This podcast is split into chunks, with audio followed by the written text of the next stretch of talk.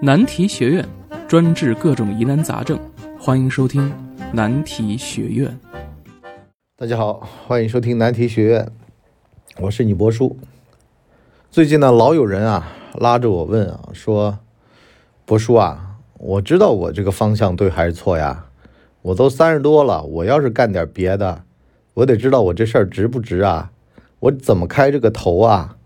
我万一走错了路了，我待会儿怎么掰回来啊？等等的，我呢在这儿统一回复。今天这集呢叫万事开头难，这是个中国的古俗语啊，说的是呢很多事儿开头非常难，为什么呢？你得调研，你得知道这行的前景啊，你得这个了解这个性价比高不高。很多半吊子啊，就那种经商啊。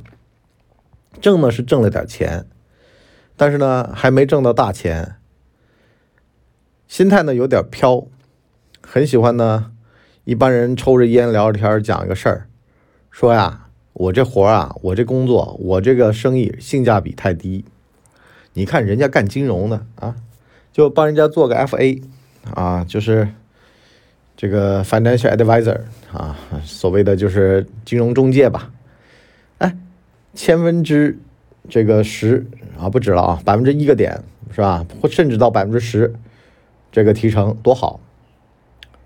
我啊，这么辛辛苦苦重资产啊，还不如他上嘴皮子碰下嘴皮子，找王思聪要十个亿，从里面抽一个亿走啊，多好！我说啊，你完全不是一物种啊！你说你一个吃草的羊。羡慕人家吃肉的狼，可是这狼啊，十天半个月吃不到，一得呢，他就得吃半个月的量，消化系统你受不受得了？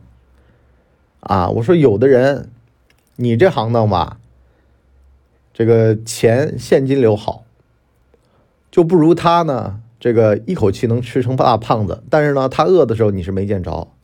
每个行业都有它的客观的一个行业规律的，那你怎么不去搞文物去呢？是吧？如果说文物这里面的这个水这么深，你自个儿不明白，你根本就挣不来钱。你弄文物你还亏钱，你老是被人骗。所以呢，与其临渊羡鱼啊，不如退而结网，先把自己的这张网打造打造好。我向来是这么劝别人的啊，就是好多人跟我讲说，他想要弄副业。我说你先来参加我这写作培训班吧，啊，有很多觉得自个儿能去参加电竞的选手，去了那个电竞培训班，就觉得自己这辈子再也不想打电竞了。就好多人想去做自媒体，啊，无论视频号也好，是这个文字号也好，我说你都来，你都来我这儿，我这儿抖音啊。半个月做三千多粉儿，你来啊！我这个增长也是非常好的。你说我这个公众号啊，每月打赏也不老少。我这儿这个喜马拉雅每月也能是吧？挣你温饱的钱是有的啊！我说你都来，你有本事，你有能耐，你来。但是这里面的苦你是真吃不着，太苦了啊！你说人家在那儿喝咖啡。你也在喝咖啡，他喝咖啡喝的是什么呢？喝的是什么查拉特如是说啊？你呢？你在想今天晚上推送这文章改到什么程度了？这错别字还有没有？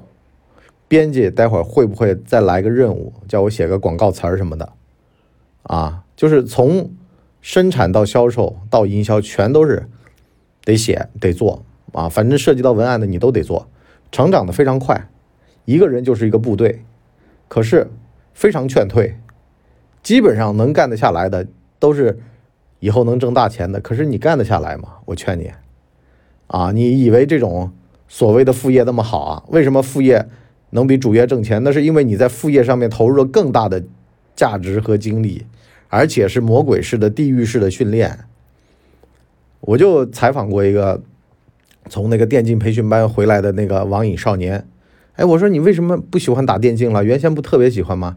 他说我喜欢的打电竞是在里边啊，跟人家吹牛逼，啊，哪是这么高强度的训练？哦，游戏一开就一整天呐，没有的。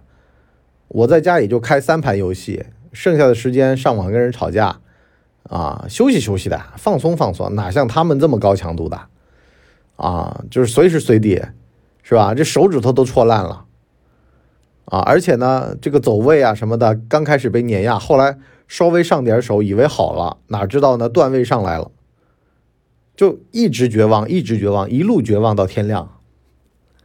就跟我们这个做自媒体万事开头难这事儿一样的啊，我真的一路绝望到天亮。那天我们一个编辑还跟我聊呢，说博叔啊，你写一个广告语用多久啊？我说你看看我们俩现在聊天的这个时间的这个间隔点，隔了一个多小时。我说我才写了这么一段广告词儿。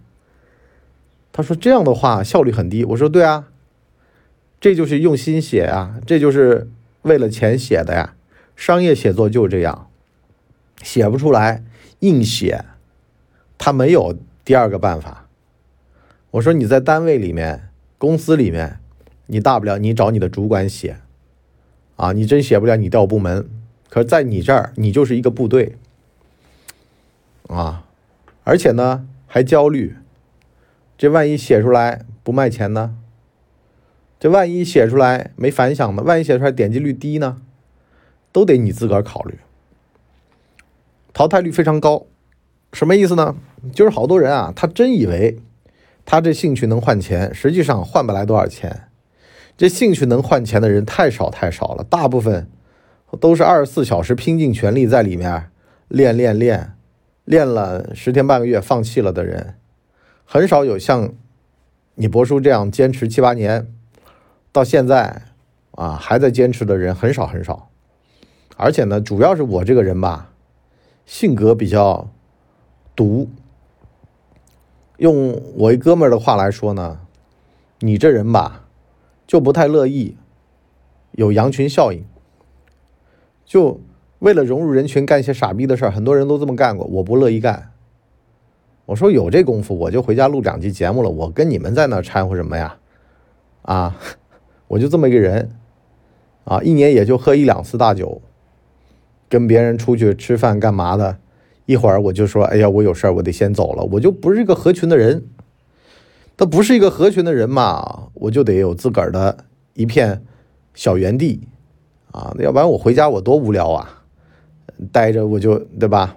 所以呢，我得自己有点事儿干。我家里我得待得住，我得看书呀，我得思考呀。那么做节目对我来说最合适。这是性格决定的，你包括这个郭德纲也这样啊，没事儿回家书房里待着，啊，在书房里待着觉得安全，看书觉得舒服，啊，就是那种内向者，你就会觉得奇怪了。郭德纲这种算内向者，说笑话说成那样，对，那是他的意，他得靠这吃饭，他没办法。就我也是这样，你但凡有点时间，我都喜欢自个儿待着，我在那。揣摩东西啊，我在那想事儿啊，我在那写东西，我觉得特别自在。就人一多我就不自在，人一多人要是好热闹，其实人多我是为了挣钱我去的。你今天人多的时候能给我俩钱儿，那我挺高兴。可是人多了不给钱，我还花钱，我 特别是到这把年纪了，我就不高兴。我小伙儿呢，我我还挺高兴的啊，人多了花钱高兴。那现在我就不高兴，这就是年纪心境决定的。所以呢，首先啊，得读。你必须啊，得知道自个儿，就问自个儿三个问题：为什么干这个？想干多久？想干出什么成就？我一般都会用三个问题来开始这个开头。什么意思呢？当你想清楚了你要干多久啊？我一般我之前讲播客这事儿，我说没个十年下不来。现在是第八年，还有两年啊，到二三年这事儿就看出来这个结果了。我是安排个十年的时间，你有吗？你行吗？我来我这儿那个写作训练营的，我都会问他一句：你行吗？你你够吗？啊，无论是时间精力，你够吗？而且你想要什么？我这儿能给你什么？你别说电竞为了娱乐，电竞不娱乐，电竞为了打败对手，写作为了什么？写作为了钱，写作不为了快乐，也不为了诺贝尔奖。我这写出来的东西都是卖钱的，你爱来不来？为什么呢？人到了一定年纪了，你就只能想搞钱的事儿，如果一家机构，如果一个公司跟你讲情怀，那你大嘴大嘴巴抽他，因为到了年纪，跟一个成年人，你只配讲钱，你别的你不能讲，你讲别的就害他。但是呢，你想来钱，那你必须得比市场上大部分的人都要优秀，你才能得来钱。这点我认印象很深的啊！你这玩意儿稍微要是写点敷衍别人，别人马上就今天这打赏就没了，一分钱都没了。你想都不要想，点击率都特别低。你今儿个用心写了，无论是标题呀，还是这个里面的文字啊，用心写了，马上就有，立竿见影。而且呢，最重要是什么呢？标题啊，你想把一玩意儿给给写出花来，首先你这标题你用心过没有？标题我现在都是三选一，啊，有人说了，哎呦，你这太苦了，是啊，劝退的。所以呢，万事开头难，你得把头开起来，你这事儿就非常非常难。然后呢，小步迭代。我讲讲我们最近做抖音的这个事儿吧，挺有意思的。我们有一名工作人员叫孙鹏程，有一天呢，他就跟我讲说呢，想随便做一做，完事儿呢，他就在上面充个抖加。哎，我就奇怪了，我说，哎。没给你经费啊，充什么抖加呀？他说：“哎呀，我自个儿玩儿，充了抖加，学了教程，有一个视频爆了，啊，讲的大概是精英家长、中产家长和屌丝家长之间的区别。我们的抖音呢叫同名的啊，也叫干嘛播客啊，大家可以去看一看。现在呢是十七万、十八万的点击，大概是一万三、一万四的。”点赞，然后就一发不可收拾。当时我定的目标呢是说呀，你这个月啊给我来个一千粉就够了啊。当时这个号也就几百个，哪知道呢？没几天就三千粉儿去了。什么意思呢？这个万事开头难啊。其实我想说什么呢？好多时候你得先把头给开起来。那有人就跟我讲了，说波叔啊，我得。万事俱备，只欠东风。我得选个良辰吉日，啊，我得找个领导剪彩，哎，我得金额到账，我得合伙人到位，风险共担，我才能把这事儿给开起来。否则啊，我一个人我干不了。我说一个人就是个部队，干不了干嘛呢？啊，我说你做运营一个抖音有多难呢？为什么？因为我就是从一穷二白来的，我那会儿啊。开我们的这个微信号，开起来就我一人，又得写又得编。后来呢，找人，人呢来来去去，中间呢已经换了三四波人了。除了小马和我还健在啊，其他的人都走了。现在已经是第四代的编辑这个集体了。怎么怎么来说呢？其实啊，慢慢慢慢的，这东西就会越来越好。因为呢，你在优胜劣汰。待不住的人他就待不住，你的要求越提越高吧，自然有待得住的人，啊，这些人立得起来，坐得住，什么意思呢？编辑要求是啥？其实就是说啊，咱们先把头开起来，烂点没事儿，慢慢的去调整里面的一些细节，制定工作标准，设定工作齿轮的结构啊，等等的，慢慢的把这事儿给运作起来。好多东西都这样，刚开始啊摇摇欲坠，啊迎风就倒，根本就不可能看着像回事儿。也会有支持你的人在下面评论说你写的不错，但是呢会有更多的傻叉在下面说啊你这水平真次。我要是在街上见到你这种人吧，你就挨嘴巴吧你。啊哦用键盘就能治国了，用键盘就能教人家干嘛了？什么你这种人啊，真的垃圾！什么就就来负能量。反正呢，我原先我还有点生气，我后来呢，面对这些黑粉啊，我都直接拉黑，因为没那么多时间跟这些人在那掺和啊。他们的这辈子的爱好就是在那儿看到什么都上来两句啊，打击你的自信心。千万别信他们的，你走好自个儿的路，让别人说去吧。啊，完事儿呢，从两百个粉儿到两万个粉儿。到二十万个粉儿，到四十万个粉儿啊！你这一路走过来，你见过太多这种傻叉了。万里长城今犹在啊，不见当年秦始皇啊！你把万里长城修起来就行了，那别的事儿它都不重要真的，我做了这么久的内容啊，我经常会有一丝丝的这种困惑或者怀疑，觉得我哎这路走的对不对？有几百次想停更，有几十次就想把这个号给关了，啊，就就再也不干了。但是呢，一路下来呢，有的时候就想想啊，去他妈的啊，算怎么个回事呢？是吧？一个嘛，沉没成本；另外一个嘛，真不行了。我多少次想过，我说真不行了，就我一人，我也得把它做下去。为什么呢？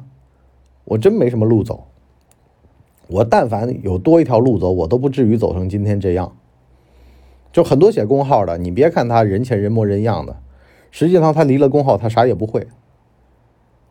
他只有这条路。一个人他只有这条路了，他才能够有足够的耐心和决心去做。你这人路一旦多了，这就麻烦。你说你找一代孕的女的，啊，让她生孩子。然后呢，半路上有点什么风波，你根本就想都不用想，打了吧。可是呢，如果是怀在自个儿的肚子里，那这个沉没成本高了啊！怀了这么久了，吐了这么多的酸酸水了，啊，这个孕吐、怀孕反应那么多次了，那肯定舍不得，反而呢就咬牙切齿的一定要生下来。这就是有路走和没路走。我们这种啊写号的，我发现了混得好的，全都是这样的。他没路走，他真的没其他路走，走绝了。做投资，投资失败，啊，本身职场到天花板了，你再上去你就得这个投毒把董事长给毒死，那不可能啊，是吧？嗯，算了，啊，那你就只能够说啊，干这个了。而且呢，还有人还问我说：“不说，我觉得写作挺轻松的，你看嘛，在家弄个键盘坐那就行了。”真来我写作训练营试过的啊，都跟我讲，写作是世界上最难的。为什么呢？你拿个键盘，你坐在家里面，你脑子在转，你写不出来。你脑子在转，你写出来了，人家不满意。你脑子在转，写出来了，人家满意了。可是呢，又不是你要的了。你脑子在转，写出来，人家满意了，有更多人来骂你了。这一步一步，一段一段的，全都是。这个被人否定当中过来的，那怎么办呢？得自我消化，得内心强大。其实我不是说我自个儿内心强大，其实我挺脆弱的。但是呢，我是这么看问题的啊，就是你爱看看，你不爱看滚。我这儿自然有爱看我这东西的人来。我不太相信我这东西就是全天下第一，但是呢，我也不相信我这东西就是臭狗屎。如果说你想，啊，达到你的某种目的，来我这儿啊，比如说，哎呀，人家都免费的，你收费的，你免个费我就多看你一眼。我说滚，啊，为什么呢？因为我相信我这玩意儿卖得出去。我七八年了，我才建立我自个儿的风格啊。我觉得我到现在，我自己也算完美了，完整了，哼，至少呢是悟出来一点道了。我昨天我看那个陈志鹏这个采访啊，我真很感动。一个人只有。修炼到透彻的程度，他在这个采访的视频里面，眼睛里面才会有光。我看到他眼睛里面的光，那道光照出来啊，让我恍惚间觉得他就是张国荣。他讲了非常通透的话，啊，大概的意思就是当年一八年为什么这样？因为他要发一张专辑叫《千面》，所以呢，他就必须非常专业的表演出那个千面的样子。虽然不是他本人，但是呢，他得演出那个人。我们很多人身在职场啊，我们很多人出来创业啊，你都必须得搞清楚了，你这个角色你得扮演好，这个不是你，但是呢，他又只能是你，因为别人不行，只能你亲自来，你当中所承受的嘲笑也好，挖苦也好，诽谤也好，夸赞也好，都是你这个主体需要承担承受的，没有办法。你不，你不能顾及他人的眼光，否则你活不下去。你只能在这个浊世当中，随大溜的扮演这么一个人，甚至是小丑，来博取众人的开心。但是话说回来，你就包括像我啊，我有的时候为什么说我们的这个节目，有的时候不怎么去追热点，是因为呢，我发现了，你一追热点吧，好多脑残进来。